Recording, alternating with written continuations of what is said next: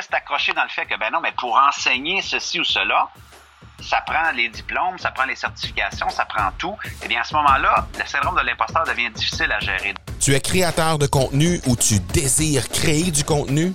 Tu veux créer un impact et obtenir une voix influente dans ton champ d'expertise? Ben, au bon endroit parce que sur l'accélérateur, ben, on rencontre des créateurs de contenu exceptionnels qui viennent nous partager leurs bons coups et leurs défis chaque semaine. Avec la participation de chroniqueurs élites, ben, tu vas découvrir des entrevues dynamiques et authentiques qui sauront t'inspirer à créer du contenu plus impactant pour ton audience. Je suis Marco Bernard et je te souhaite la bienvenue sur l'accélérateur.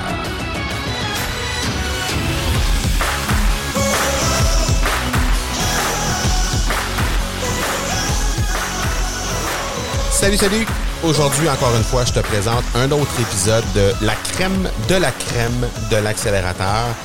Et aujourd'hui, ben, je te présente un grand chum. Je te présente quelqu'un qui, non seulement euh, j'ai appris lors de cet épisode-là que j'ai connu dans mon passé, c'est-à-dire mon passé d'hockeyeur, parce que on a eu, euh, et tu pourras l'entendre probablement dans l'extrait qu'on a choisi, euh, on a joué ensemble au hockey pendant quelques semaines. En fait, on a été dans le même camp d'entraînement au hockey et ben toute notre jeunesse, on a joué un contre l'autre. Mais on se rappelait pas nécessairement un de l'autre. Évidemment, quand on est plus jeune, des fois, les noms des joueurs adverses, c'est pas quelque chose qui nous marque nécessairement. Mais euh, dans le cas de Martin Latulippe, mon invité d'aujourd'hui, ben euh, Martin d'abord est devenu un ami euh, à ce moment-là parce que, ben évidemment, euh, on s'est revu dans le cadre de l'Académie Zéro Limite, lui euh, qui opère cette entreprise-là, qui a fondé l'Académie Zéro Limite et qui est un, vraiment une très, très grande inspiration pour l'ensemble des entrepreneurs francophones à travers le monde. Et Martin, ben à ce moment-là, j'avais décidé de faire le saut dans l'Académie Zéro Limite. en fait, quelques mois suivant l'entrevue la, en question. Donc, j'avais décidé de faire le saut dans l'Académie Zéro Limite et Martin m'avait accordé cette entrevue-là. Et je pense que tu vas vraiment remarquer à quel point il y a une belle chimie, il y a un beau plaisir qui s'est installé. On a eu vraiment énormément de plaisir à enregistrer cet épisode-là. Et à partir de ce moment-là, il y a eu vraiment une relation euh, d'amitié, une relation aussi de, de, respect mutuel très sincère qui s'est installée entre nous deux. Et euh, ben, depuis ce temps-là, on se côtoie régulièrement, euh, presque à chaque semaine, on s'envoie des messages, on est là l'un pour l'autre. on a collaboré ensemble sur le, j'ai collaboré sur le podcast de Martin. Euh, il est venu collaborer dans plusieurs événements également au niveau de l'Académie du podcast, entre autres. Et donc, on est devenus de grands amis. Donc, j'ai très, très hâte de te présenter cet épisode-là. Je pense que, comme les deux premiers épisodes que je t'ai présentés dans la crème de la crème, Sébastien Lévesque avec Distorsion et la semaine dernière, Daniel Henkel, je pense que tu vas te, euh, tu vas t'apercevoir à quel point euh, ce que je vais te présenter dans les prochaines semaines, ce que je t'ai déjà présenté, mais aussi ce que je vais te présenter dans les prochaines semaines, c'est littéralement vraiment euh, ce qui s'est fait de mieux dans l'accélérateur depuis les débuts, depuis l'épisode zéro en fait. Jusqu'à aujourd'hui, on est rendu à l'épisode 325 et donc euh, c'est ce qui se fait de mieux, c'est ce qui s'est fait de mieux dans l'accélérateur jusqu'à maintenant. Donc je suis très très très heureux de te présenter euh, mon bon chum Martin Latulippe et l'entrevue qu'on a réalisée ensemble. Incidemment, si l'extrait que tu écoutes aujourd'hui t'intéresse, ben, dans les notes d'épisode, tu vas pouvoir trouver euh, le lien vers l'épisode complet. Donc je te laisse tout de suite à cette entrevue et nous, ben, on se reparle la semaine prochaine pour un autre épisode de la crème de la crème.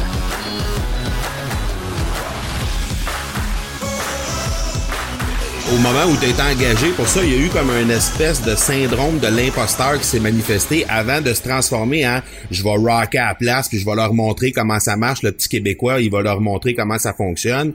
Puis après ça, il est arrivé une autre situation, je vais te laisser la raconter mais puis après ça, tu pourras faire du pouce là-dessus à ton tour pour nous parler un petit peu du syndrome de l'imposteur parce que c'est des choses, souvent c'est des, c'est un syndrome, c'est une situation que les gens vont rencontrer, ils vont se demander pourquoi moi, pourquoi pourquoi les gens m'écouteraient moi, pourquoi mon histoire à moi serait plus intéressante que celle du gars d'à côté ou que celle de Martin Latulippe par exemple. Donc ça, c'est mm-hmm. souvent un syndrome que, en tout cas pour, moi, les, les, gens que je rencontre, les, les, les, gens que je coach ou les entrepreneurs que je rencontre, c'est souvent des choses qu'on rencontre euh, dans leur vie. Et puis, euh, je pense que tu as une histoire qui se rapporte à ça puis qui pourrait vraiment les, les, les aider à surmonter ça.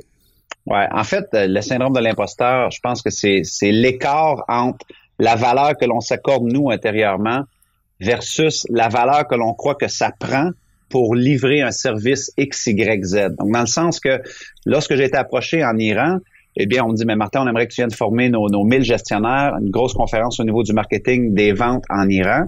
Ben, la valeur pour livrer cela, selon moi, c'est faut que tu sois un, faut que tu aies un doctorat, faut que tu aies une maîtrise en management, faut que tu aies remporté une médaille olympique, mais comment est-ce qu'un jeune à cette époque-là, j'avais 32 ans, 30, 34 ans, la première fois j'y étais, comment est-ce qu'un jeune qui vient d'un village de 300 habitants, qui a difficilement fait son parcours scolaire, peut aller enseigner des trucs au niveau du management? Donc, l'écart entre la valeur que moi je m'accorde et l'écart faussé que je crois que ça prend les diplômes, l'éducation, la validation, l'écart est tellement grand que je commence à moi me faire petit. Donc le syndrome de l'imposteur, c'est qu'on croit à tort qu'on ne sera pas à la hauteur parce qu'on a une image de ce qu'est-ce faussé de ce que ça prend pour enseigner X, Y, Z. Donc, dans, notre domaine, euh, Marco, c'est très connu. Donc, le domaine des conférences, la formation, la consultation, il y a pas si longtemps,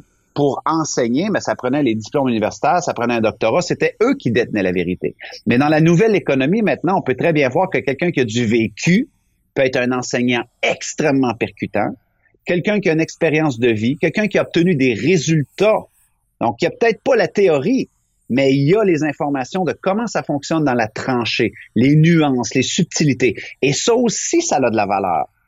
Par contre, si on n'apprend pas à changer notre croyance, et à changer le fait que ça aussi, ça a énormément de valeur pour plusieurs personnes et qu'on reste accroché dans le fait que, ben non, mais pour enseigner ceci ou cela, ça prend les diplômes, ça prend les certifications, ça prend tout. Eh bien, à ce moment-là, le syndrome de l'imposteur devient difficile à gérer. Donc, pour moi, bon, j'ai eu une, semaine environ à gérer cela. J'ai parlé à des mentors, puis on disait, non, Martin, toi, c'est ton expérience, bon, ben, de leader dans les équipes d'hockey, de, de leader dans les compagnies où est-ce que tu vas, t'étudies, t'écoutes, donc, tout ça maintenant, toutes tes observations, tu peux les encapsuler et apprendre énormément à un gestionnaire qui a 15-20 ans d'expérience, qui a un MBA ou qui a un doctorat ou peu importe. Donc, ils ont fini par me vendre le truc. J'ai été en Iran et comme tu dis, il y a un autre truc qui s'est passé. J'ai fait un faux pas culturel alors que je me suis mis à faire des pouces dans les airs, en fait, en, en voulant leur dire good job ou euh, c'est excellent Iran avec un two thumbs up, comme on appelle, les deux pouces en l'air.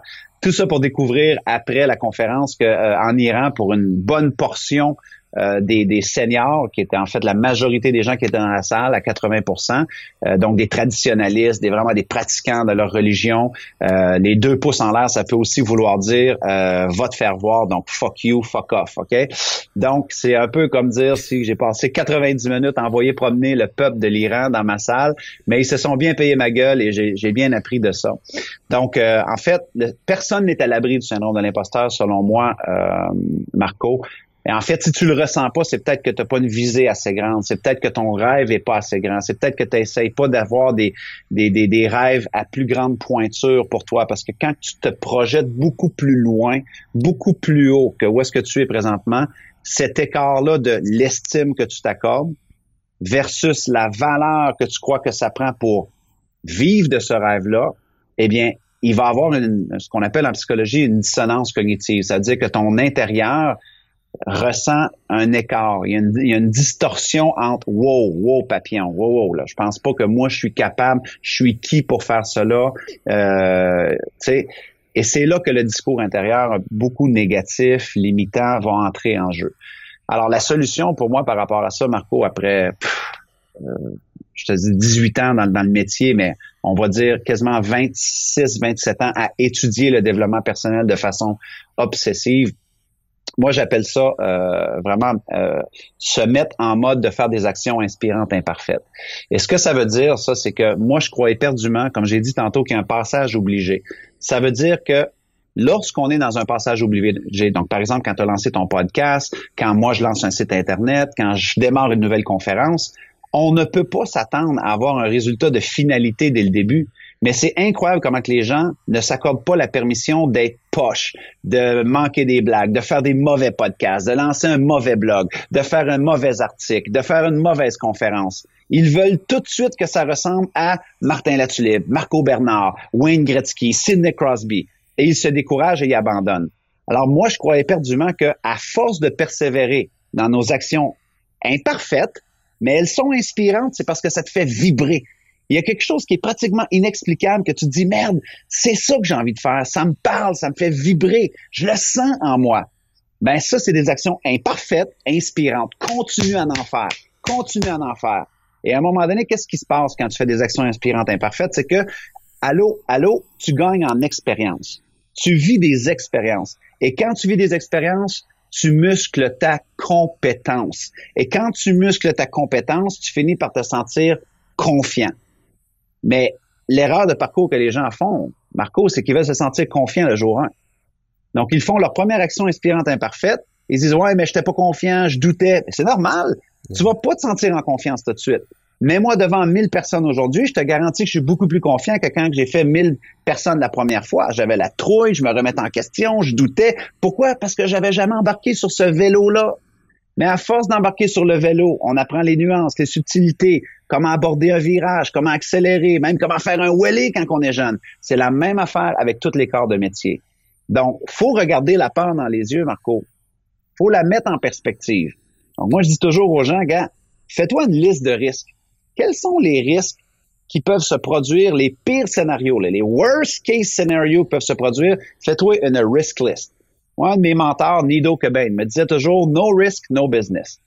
Ça veut dire que si tu prends pas de risque, viens pas me voir par la suite de dire ouais, mais mes résultats sont mitigés. Euh, oui, mais montre-moi ta liste de risques et ce que tu as vraiment affronté. Et je vais te montrer aussi peut-être l'ampleur des résultats qui vont matcher ça. Donc, fais une liste de risques. Par la suite, dis-toi, c'est quoi le pire des scénarios qui peut arriver? et pose-toi la question, est-ce que je suis prêt à assumer ces scénarios-là? Donc, ça peut être que ça va pas fonctionner, le regard extérieur va être difficile, les gens vont te dire que tu es mauvais, ils vont te juger, euh, tu peux perdre de l'argent. Mets-toi d'en face les pires scénarios et dis-toi, est-ce que je peux gérer ça? Si oui, mais là, pose-toi la deuxième question très intelligente de dire, est-ce que je peux transformer ces risques-là en risques calculés? Ça veut dire, tous tes pires scénarios, là, comment est-ce que tu peux les absorber ou mieux les gérer? Je donnais ce conseil-là à, quelqu'un qui se préparait à organiser une série de 10 conférences, un de mes clients. Et là, il avait peur de perdre de l'argent en louant les salles. C'était un, de ces risques-là, une de ces grosses pertes, c'est une perte financière. Mais j'ai dit, est-ce que tu as transformé ce risque-là en risque calculé? Ben, il dit, qu'est-ce que tu veux dire? J'ai dit, combien d'appels t'as fait à tous pour dire, est-ce que quelqu'un connaît une salle qui pourrait peut-être avoir 15 à 20 personnes gratuitement ou me faire un rabais ou un échange ou peu importe? Essaie de prendre ta part et la transformer en risque calculé. Il m'appelle il y a deux jours, il dit Hey Martin, finalement, j'ai trouvé un ami qui a une salle d'hôtel qu'il n'utilise pas, 15 places, boum, je vais faire mes conférences gratuitement.